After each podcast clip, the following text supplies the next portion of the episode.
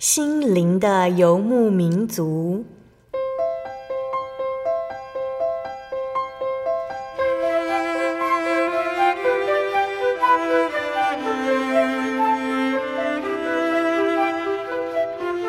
在这个谁都不管谁的后现代社会里，每个人的心灵都是游牧民族。成长的过程就是寻找的过程。每一颗漂泊的心灵，其实都在寻找生命的绿洲。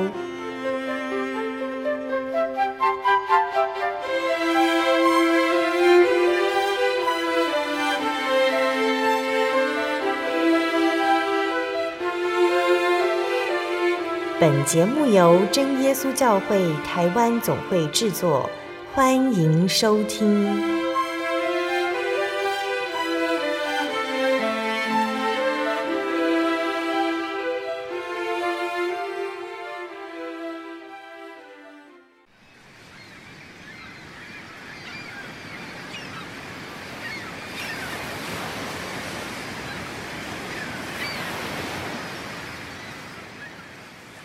路亚！所有在空中的听众朋友们，大家平安，欢迎收听今天的心灵的游牧民族。我是贝贝，大家这个星期过得愉快吗？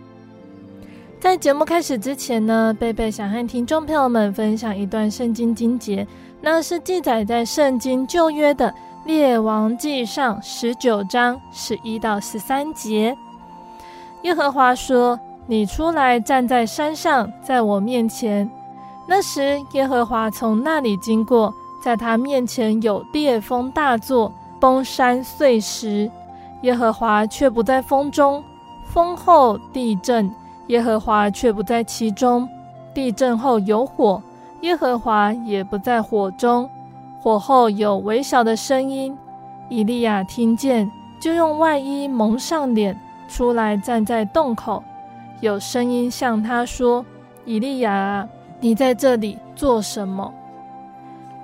亲爱的听众朋友们，以利亚呢是神的先知，他面对死亡与反对依然充满勇气。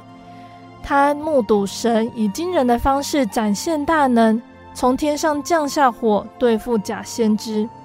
但是神不只是充满力量与大能而已，神他悄悄地对以利亚说：“以利亚啊，你在这里做什么？”神对我们就像对以利亚一样呵护、关注，还有亲切。他轻声地对我们的心说话，说他与我们同在，看顾我们，知道我们所遭遇的一切。我们也和以利亚一样，虽然遭受患难还有逼迫，我们仍然要靠着神，倾听神的带领，坚定顺服。当我们身处悲伤、身处患难当中，我们要记得以利亚他是怎么做。以利亚虽然在当时看似软弱，但是他安静等候神的帮助。所以，当我们遇到困难或者是承受压力的时候，我们也不用怀疑神，他一定会与我们同在。有的时候，我们要做的只是耐心的等候神。所以，我们可以这样子向耶稣祷告：亲爱的主，你已经应允看顾我。请帮助我全心倾听你的声音，而不是担心眼前的处境，就像以利亚一样，使我能够安静下来，重新得力。阿门。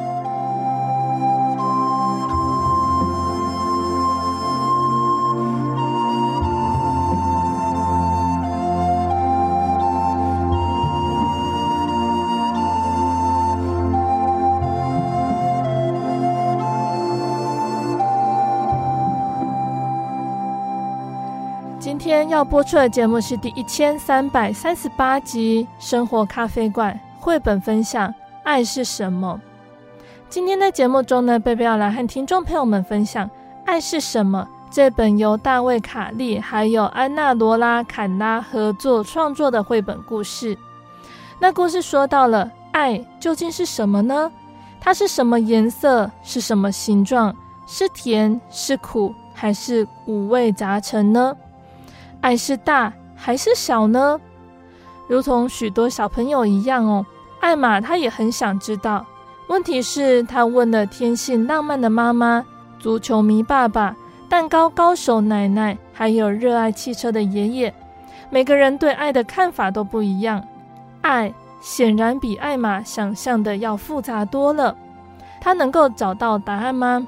让我们先来聆听一首诗歌。诗歌过后，贝贝就会来分享这一本绘本故事。那贝贝要分享的诗歌是赞美诗的三百四十五首。深哉，深哉，耶稣的爱。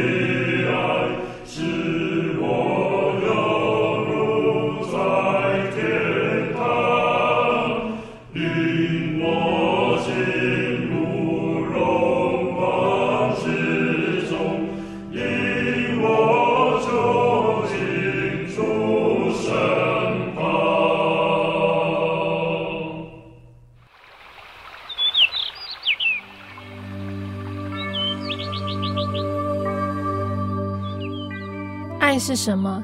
艾玛很想知道。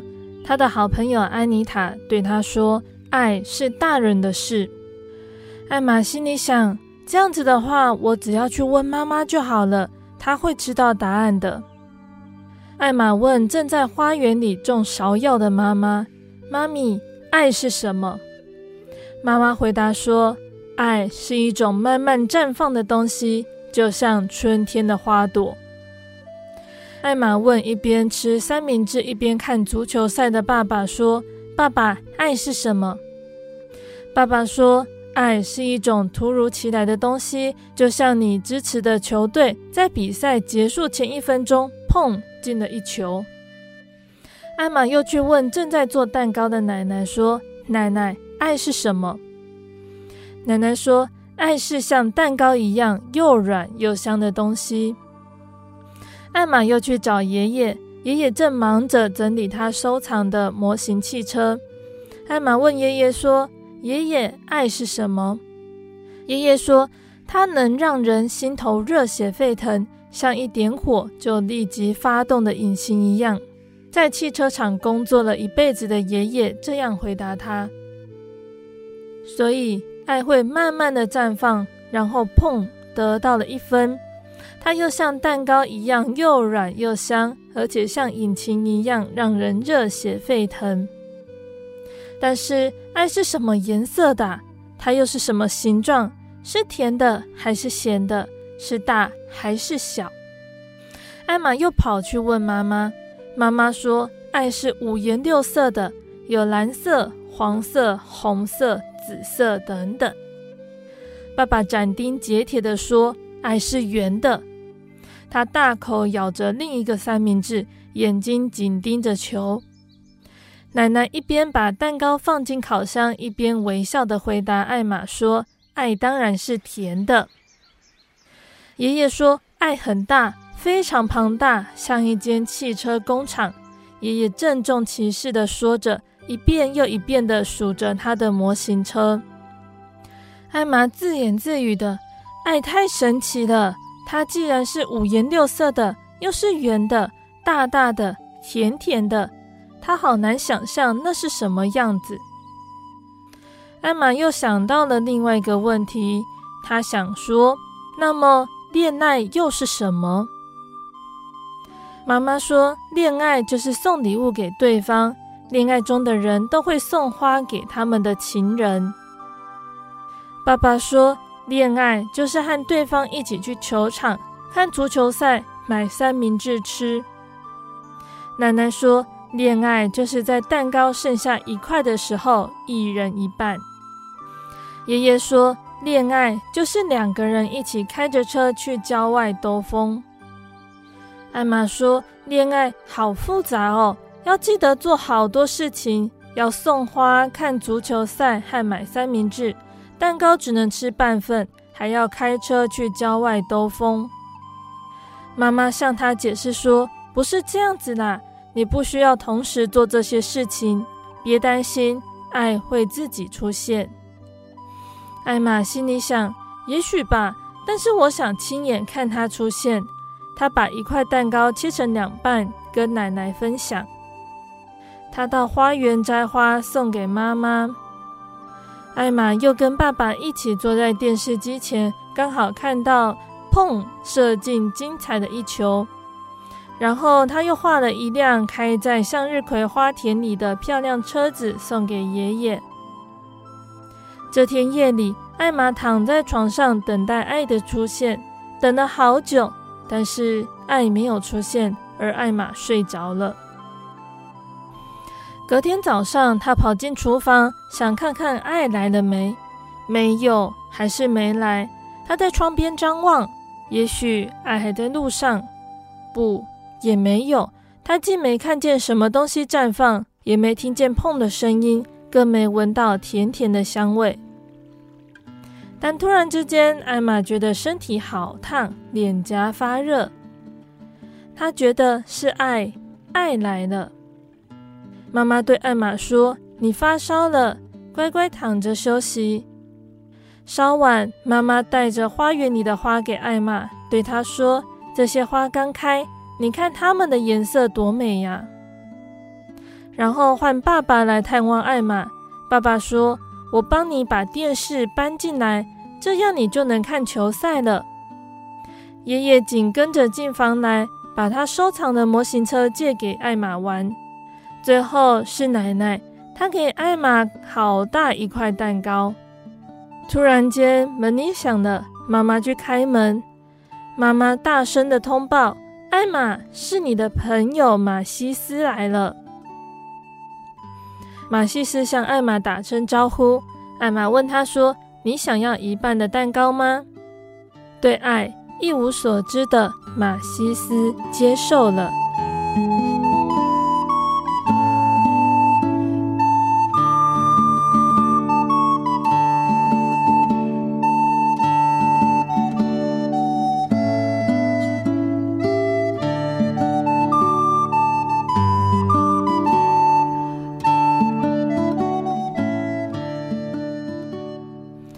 亲爱的听众朋友们，今天的绘本就分享到这里喽。今天贝贝和大家介绍《爱是什么》这本绘本故事。故事中的主角艾玛，她问了家里所有的人，每个人对爱都有不同的想法。那听众朋友们，对我们来说，爱是什么呢？爱它不像水或者是草，实际可见的物品，它难以描述，也难以定义。问一百个人。爱是什么样子？可能会得到一百种截然不同的答案。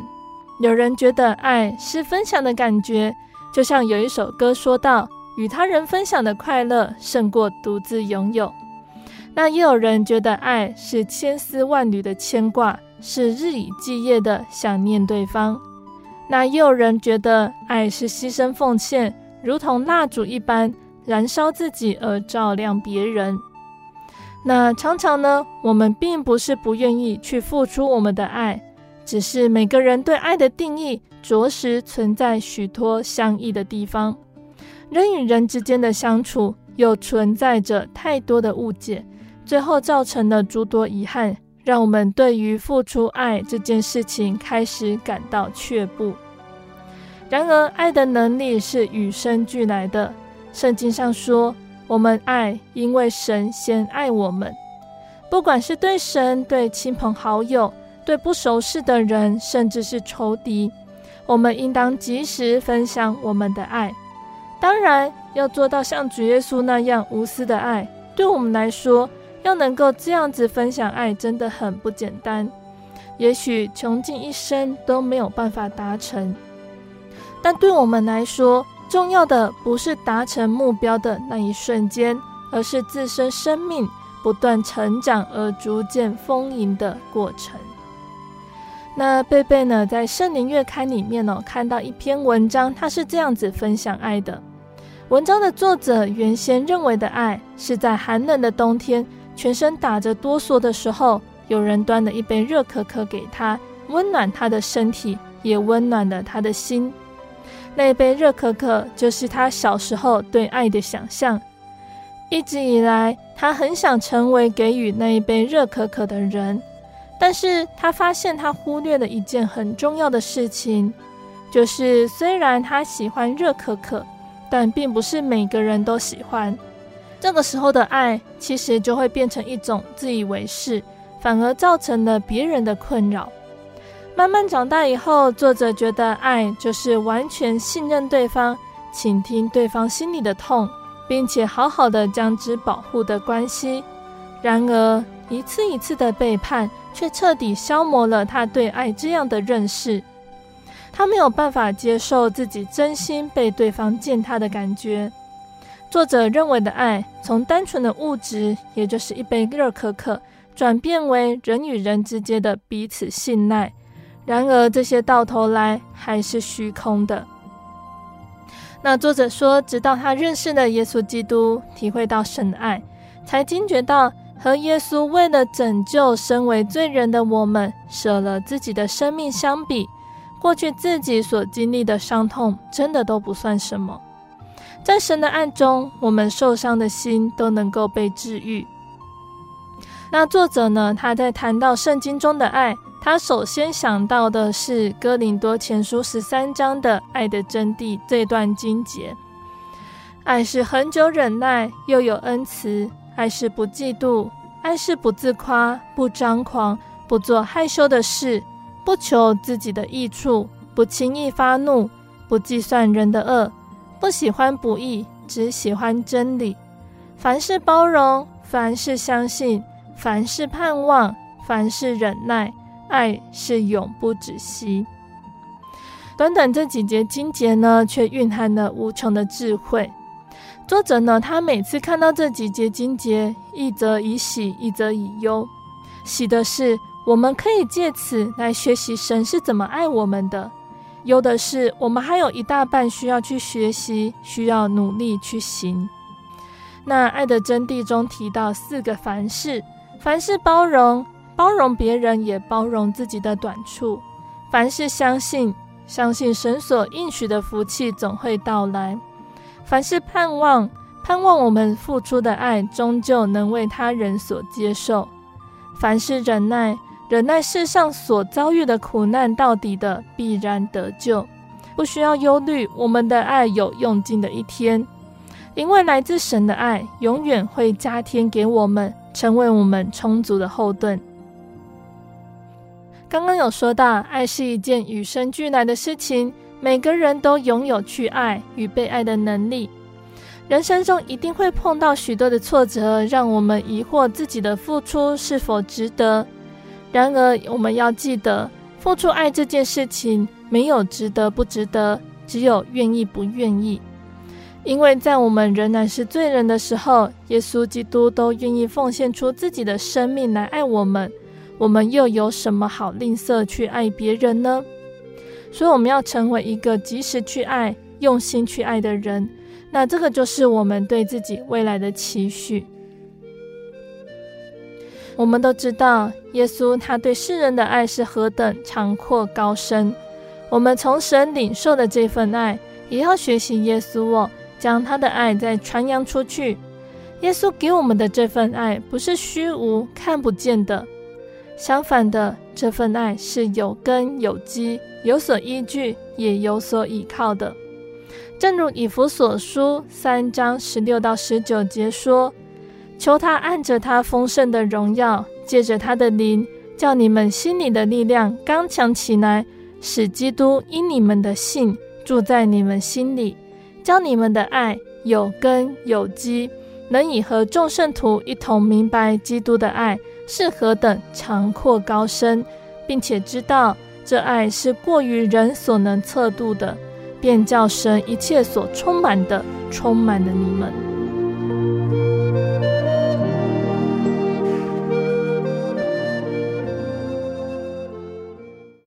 我对圣经的道理好有兴趣哦，可是又不知道怎么入门呢？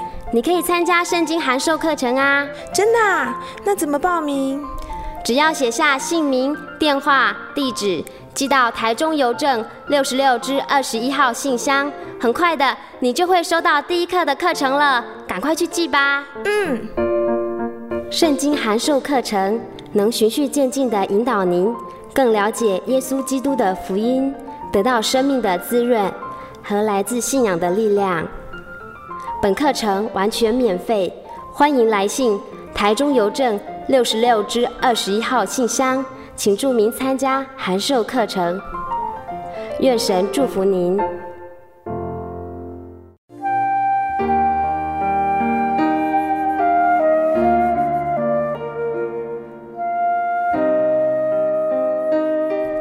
有一种平安，不属于这个世界；有一种宁静，比睡眠更甜美；有一种声音，要安慰您的心灵。如果你真的想探索、追寻一个不会改变的坐标，一种值得用生命去坚持的信仰，请与我们联络。真耶稣教会，台中邮政六十六支二十一号信箱，传真号码零四二四三六九六八。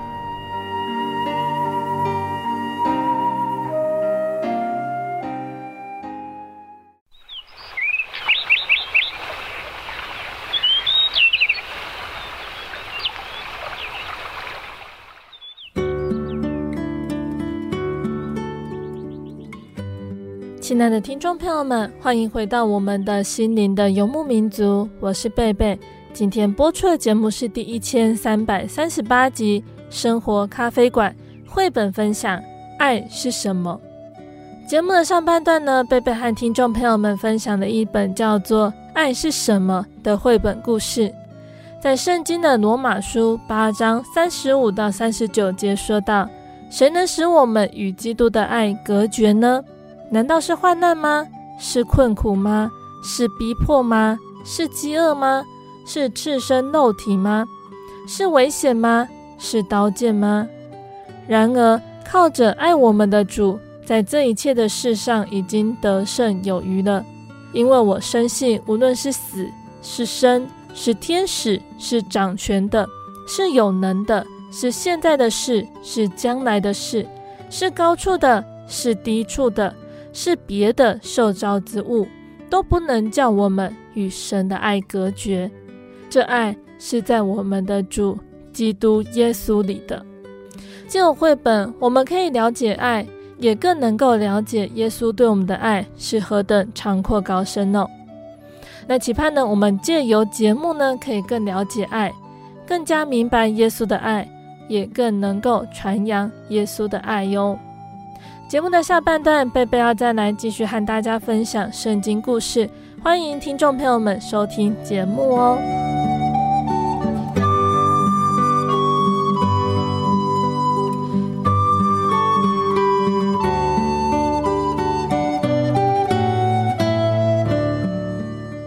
亲爱的听众朋友们，在上个月的圣经故事里面呢，我们说到了。耶稣他到了约旦河，也就是施洗约翰那里，接受施洗约翰的洗礼。那我们也借此呢，了解到洗礼的重要性。那当施洗约翰为耶稣施洗之后呢，就有圣灵降到耶稣身上。那耶稣那时候被圣灵充满了。他从约旦河回来，圣灵将耶稣引到旷野，四十天受魔鬼的试探。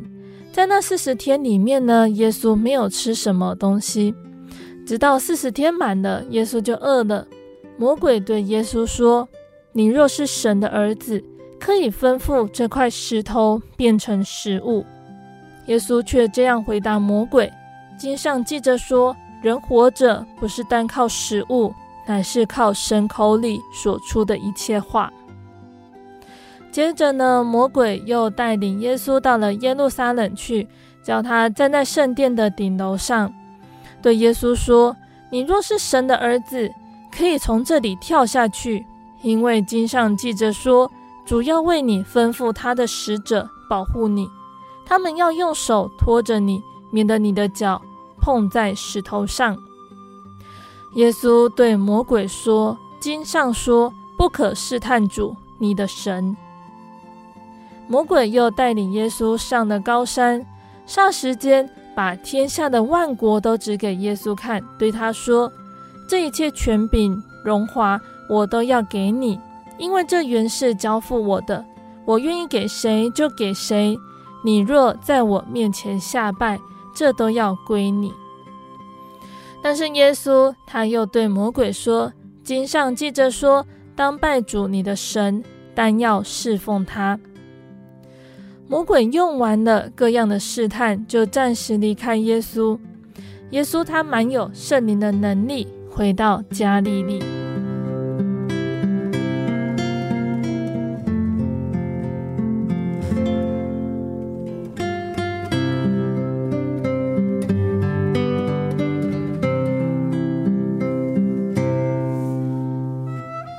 亲爱的听众朋友们，我们的圣经故事就先分享到这里了。今天的故事比较短一点，但是耶稣受试探这一段对我们来说是相当重要的，所以贝贝会在下面和大家分享耶稣受试探的相关圣经道理哦。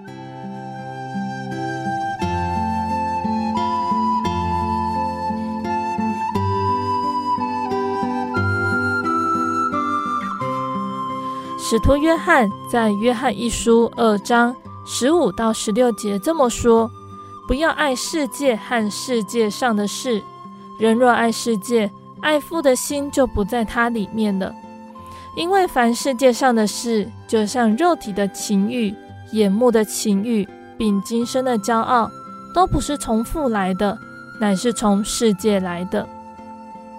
约翰教导我们不要爱世界和世界上的事情，因为人若爱世界，爱父的心就不在他里面了。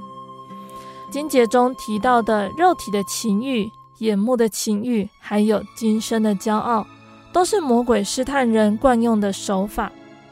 那忍受试探的人是有福的，因为他经过试验以后，必得生命的冠冕。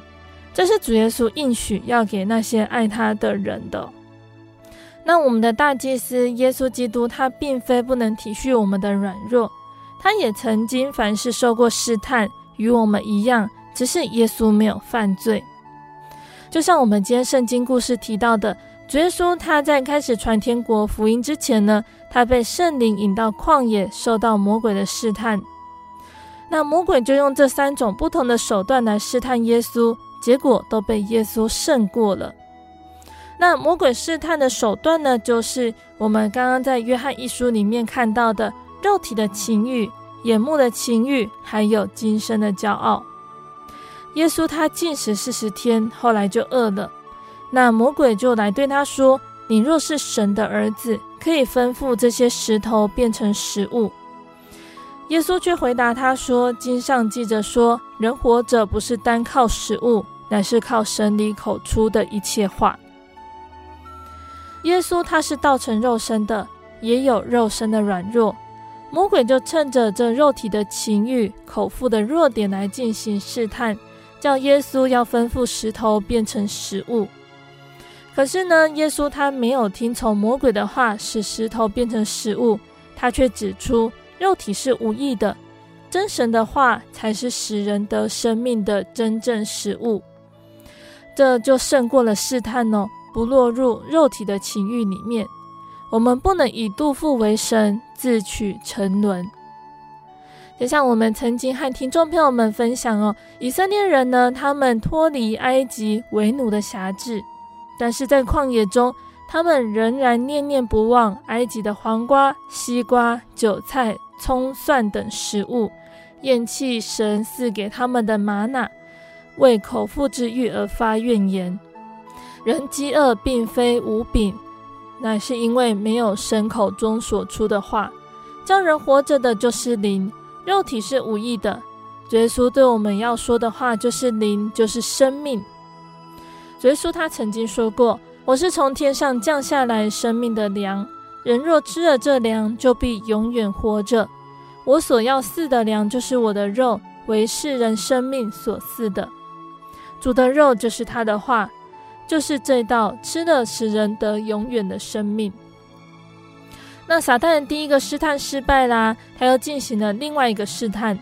魔鬼就带着耶稣进了耶路撒冷，叫他站在圣殿的顶楼上，对耶稣说：“你若是神的儿子，可以跳下去，因为经上记着说，主要为你吩咐他的使者用手托着你，免得你的脚碰在石头上。”耶稣就对他说：“经上又记着说，不可试探主你的神。”那这次呢，魔鬼呢使用了所谓的激将法，要利用今生的骄傲来试探主耶稣。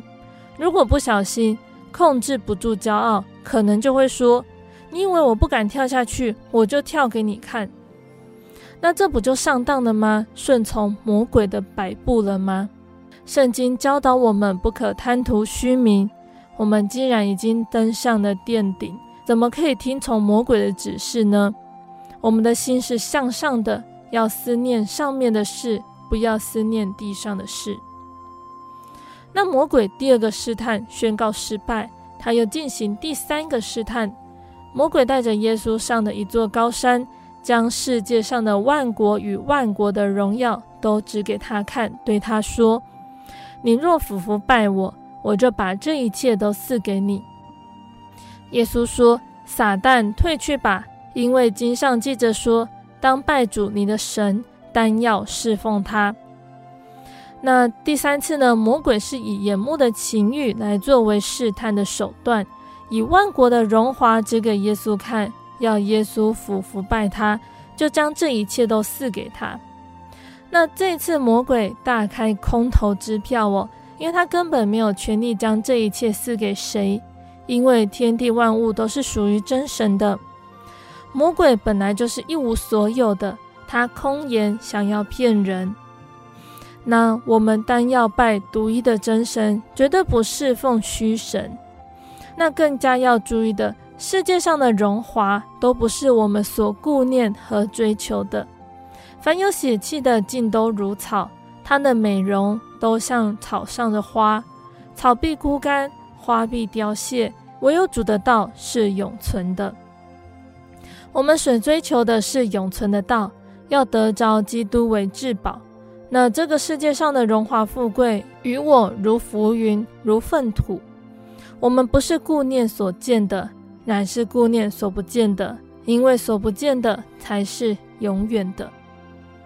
那我们刚刚有提到，主耶稣他也受到了试探，了解人肉体的软弱，所以他体谅受试探的人，愿意伸出慈手来加以搭救。那借由圣经故事呢，魔鬼他试探耶稣，魔鬼他也会试探我们。耶稣饱受试探之苦，了解人肉体的软弱，所以他体谅受试探的人。愿意伸出慈怜的手加以搭救。雅各书里面说到：“人被试探，不可说我是被神试探，因为神不能被恶试探，他也不试探人。但个人被试探，乃是被自己的私欲牵引诱惑的。我们自己的私欲呢，就是潜伏在我们身上的仇敌。魔鬼最喜欢利用人的私欲来使人趋于败坏。”如果能够攻克己身，叫身服我，实在是一件极大的胜利。主耶稣知道怎么搭救近前的人脱离试探。保罗他就说呢：“我们所遇见的试探，无非是人所能受的。真神是信实的，必不叫我们受试探过于所能受的。在受试探的时候，总要给我们开一条出路，叫我们能忍受得住。”所以我们在被试探的时候，不要丧胆，因为主耶稣必搭救。因为我们知道所信的是谁，也深信他能够保全我们所交付他的。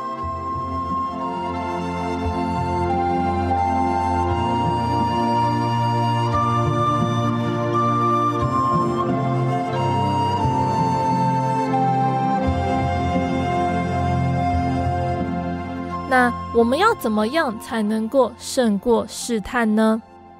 彼得告诉我们，务要谨守警醒，因为我们的仇敌是魔鬼，如同吼叫的狮子，遍地游行，寻找可吞吃的人。彼得呢，他又叫我们要用坚固的信心来抵挡魔鬼。我们要胜过魔鬼的试探呢，彼得教导我们要谨守警醒。那这个是消极的防范。那以坚固的信心来抵挡，才是积极的抵挡。使徒约翰呢，他得着启示，知道末世的时候呢，撒旦从天上被摔下，真神的救恩、能力、国度，并他基督的权柄都来到了。因为那在我们真神面前昼夜控告我们弟兄的，已经被摔下去了。弟兄胜过魔鬼，是因为羔羊的血。和自己所见证的道，那由此可知呢，要胜过魔鬼的试探，必须靠羔羊的血，也就是救恩，还有所见证的道，也就是真理，并且要对耶稣至死忠心。我们要胜过天空属灵气的恶魔呢，并不容易。所以保罗呢，告诉我们要拿起真神所赐的全副军装，就能够抵挡魔鬼的诡计。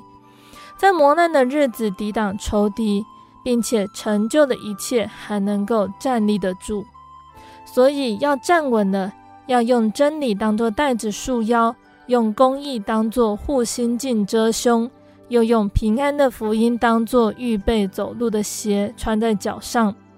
此外，又拿着信德当作藤牌，可以灭绝那恶者一切的火箭，并戴上救恩的头盔。拿着圣灵的宝剑，就是神的道，靠着圣灵，随时多方祷告、祈求、警醒不倦。在启示录里面有说到，圣灵说：“得胜的，我要叫他在我神殿中做柱子。”那也说到，未曾污秽自己衣服的，他们要穿白衣与我同行，因为他们是配得过的。凡得胜的，必这样穿白衣。我也必不从生命册上涂抹他的名，并要在我父面前和我父众使者面前认他的名。那这里就告诉我们，能够胜过魔鬼还有恶魔试探的人是何等尊贵荣耀的。彼得呢，他又说道：“那赐诸般恩典的神，曾在基督里召你们得享他永远的荣耀。等你们战胜苦难之后，必要亲自成全你们，兼顾你们，赐力量给你们。”所以说，他被试探之后呢，就有天使来伺候他。我们受试探的时候，务要坚强，慈爱的天父必不撇下我们的。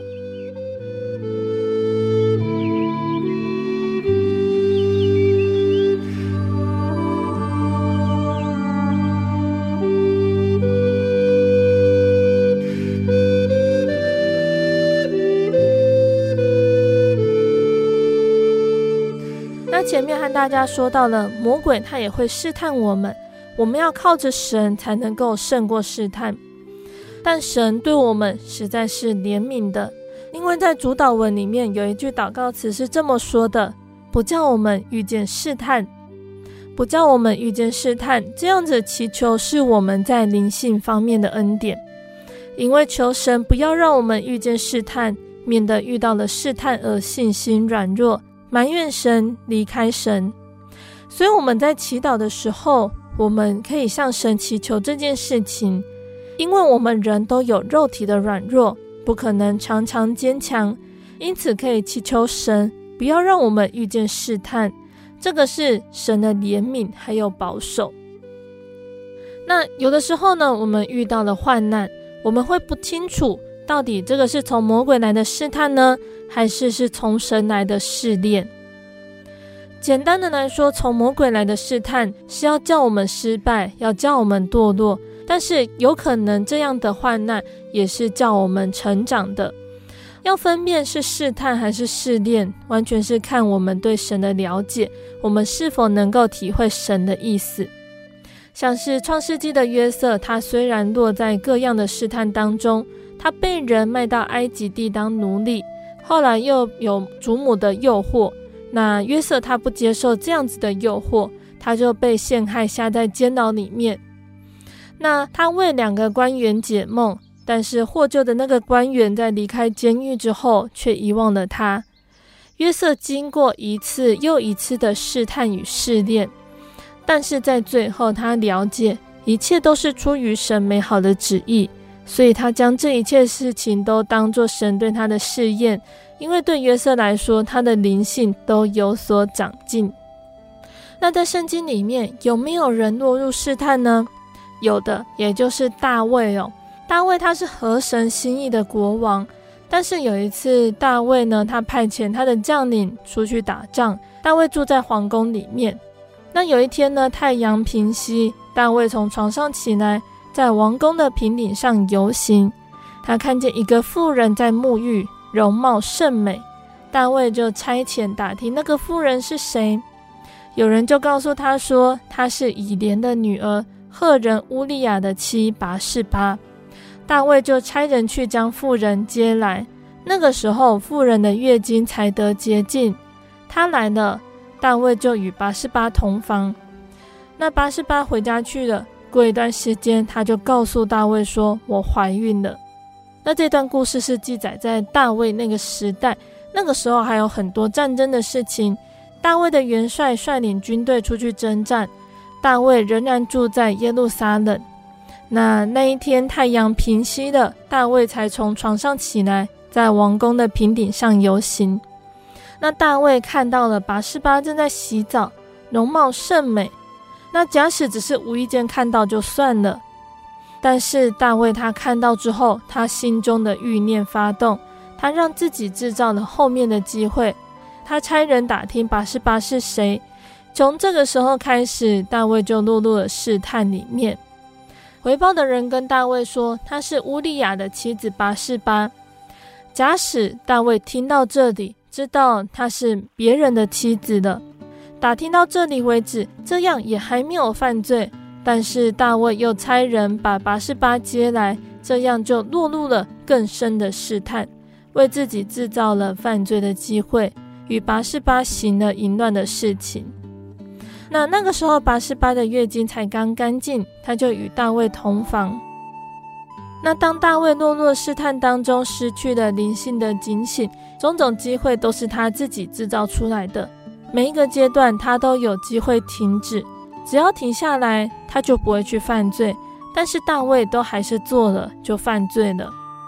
那既然如此，神就将他的罪显露出来。在医学上呢，一个女人的月经刚洁净的时候，差不多有七八天的安全期是不会怀孕的。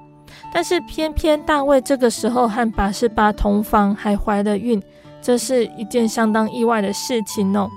因为在医学上来讲是比例很低的事情，但是神却显明了这件事情，让拔示巴怀孕，中间还发生了谋杀乌利亚的事情。那拔示巴把孩子生下来，孩子没多久就过世了。神击打拔示巴给大卫所生的这个孩子，使他得了重病。大卫是自己进入试探的，没有人强迫他，所以也回到了主祷文里面的祷告词哦：求主不叫我们遇见试探，假使我们软弱，走下了第一步，求神让我们停止，不要错到第二步，甚至第三步，犯了大罪之后就为时已晚。雅各书上面描写罪，就好像是女人怀胎一样，它并非是一日造成的，而是渐进的、慢慢的，好比十月怀胎一样。也就是说，人不会一开始就变坏，而是步步陷入罪恶当中。因为小恶会积成大恶，所以在我们的日常生活中，不要造成试探的机会。人常处于试探的环境，犯罪的可能性就会越强。所以不要以为我们自己是站得稳的，就自己跑进试探里，认为可以平安度过。我们宁可逃离试探。假使我们偶然遇到试探，神一定会帮助我们的，因为神是信实的，神所说的话一定会应验。神说要保守我们的信心，一定会成就。这就是信实的神。他一定会在我们遇到试探的时候，为我们开一条路，让我们能够忍受得住。就像约伯一样，约伯他受了两次的试探，第一次是所有的财产和儿女都被夺去，第二次是他的身体生了严重的毒疮。约伯的太太受不了了，她对约伯说：“你到现在还不离弃神吗？”但是约伯他并没有离弃神，他反而说。你说话像一个愚顽的妇人一样。我们从神得了福气，难道也不受祸吗？在这一切的事情上面，约伯并没有因为他的罪而犯罪，所以魔鬼的试探，约伯能够忍受住。约伯忍耐成功，得到了生命的冠冕。所以求神不要让我们遇到试探。如果真的遇到试探，也求神让我们有约伯的忍耐，能够胜过试探。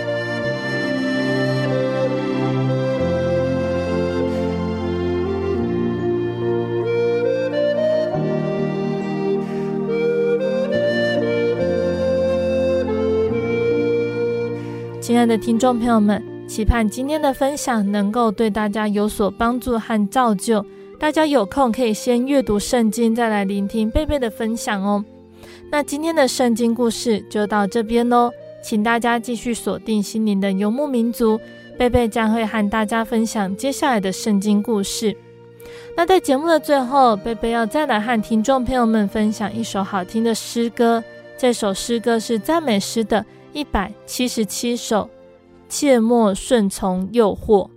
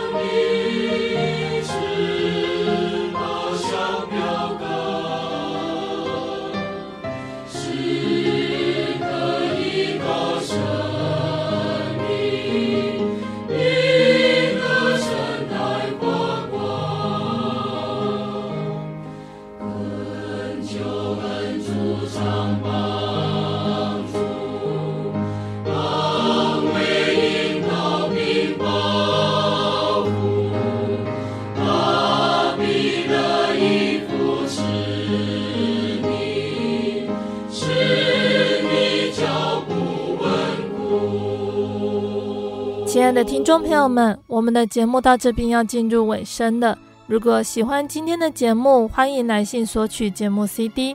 如果想要更了解真耶稣教会和圣经道理，欢迎来信索取圣经函授课程。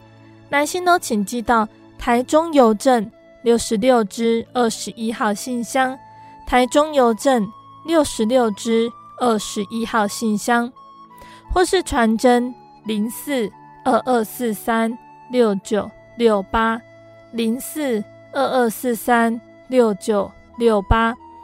我们更欢迎听众朋友们亲自来到真耶稣教会参加聚会，或者是收听收看真耶稣教会的线上直播，一起共享主耶稣的恩典。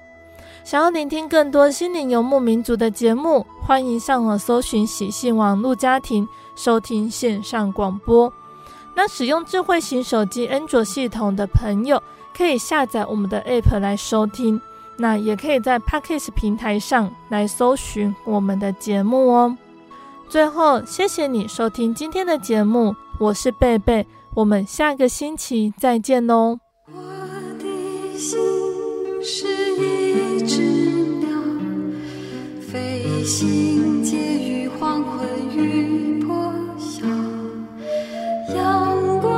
下。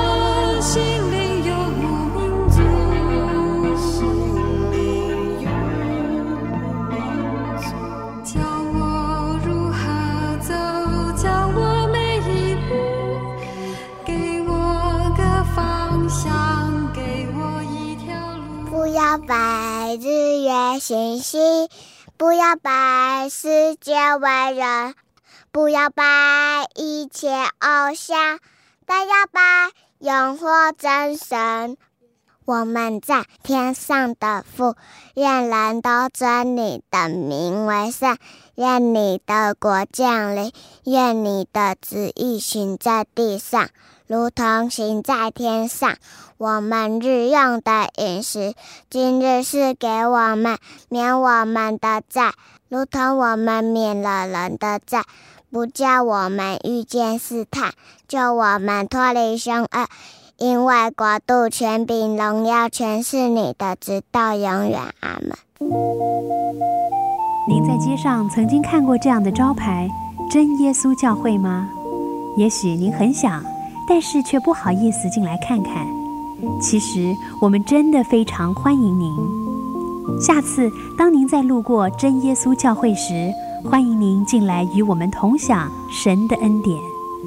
真耶稣教会，台中邮政六十六至二十一信箱，欢迎来信，愿您平安。